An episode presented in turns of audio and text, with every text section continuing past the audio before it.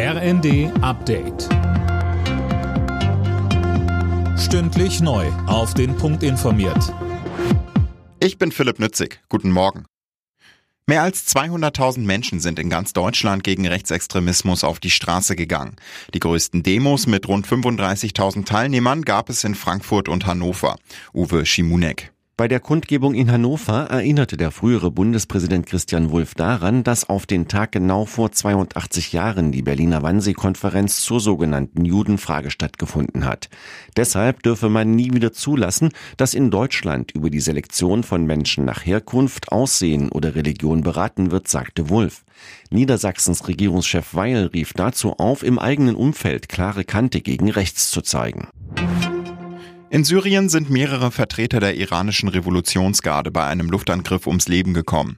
Der Iran macht Israel dafür verantwortlich und droht jetzt mit Vergeltung. Unter den Opfern soll laut iranischen Medien auch der Geheimdienstchef der syrischen Elitetruppen sein. Last-Minute-Sieg für Bayer Leverkusen in der Bundesliga. Durch ein Tor in der Nachspielzeit gewann Leverkusen das Spitzenspiel in Leipzig 3 zu 2. Leverkusen steht ungeschlagen an der Spitze der Tabelle. Außerdem spielten Freiburg-Hoffenheim 3 zu 2, Köln-Dortmund 0 zu 4, Heidenheim-Wolfsburg 1 zu 1, Darmstadt-Frankfurt 2 zu 2 und Bochum-Stuttgart 1 zu 0. Packendes Unentschieden für die DHB-Auswahl bei der Heim-EM. Gegen Österreich stand es am Ende 22 zu 22. Kapitän Johannes Goller zeigte sich nach dem Spiel nicht zufrieden. Er sagte im ersten.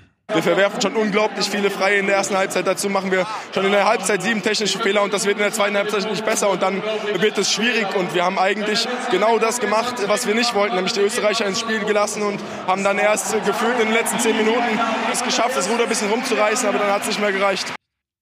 Das nächste Spiel ist dann gegen Ungarn morgen Abend. Alle Nachrichten auf rnd.de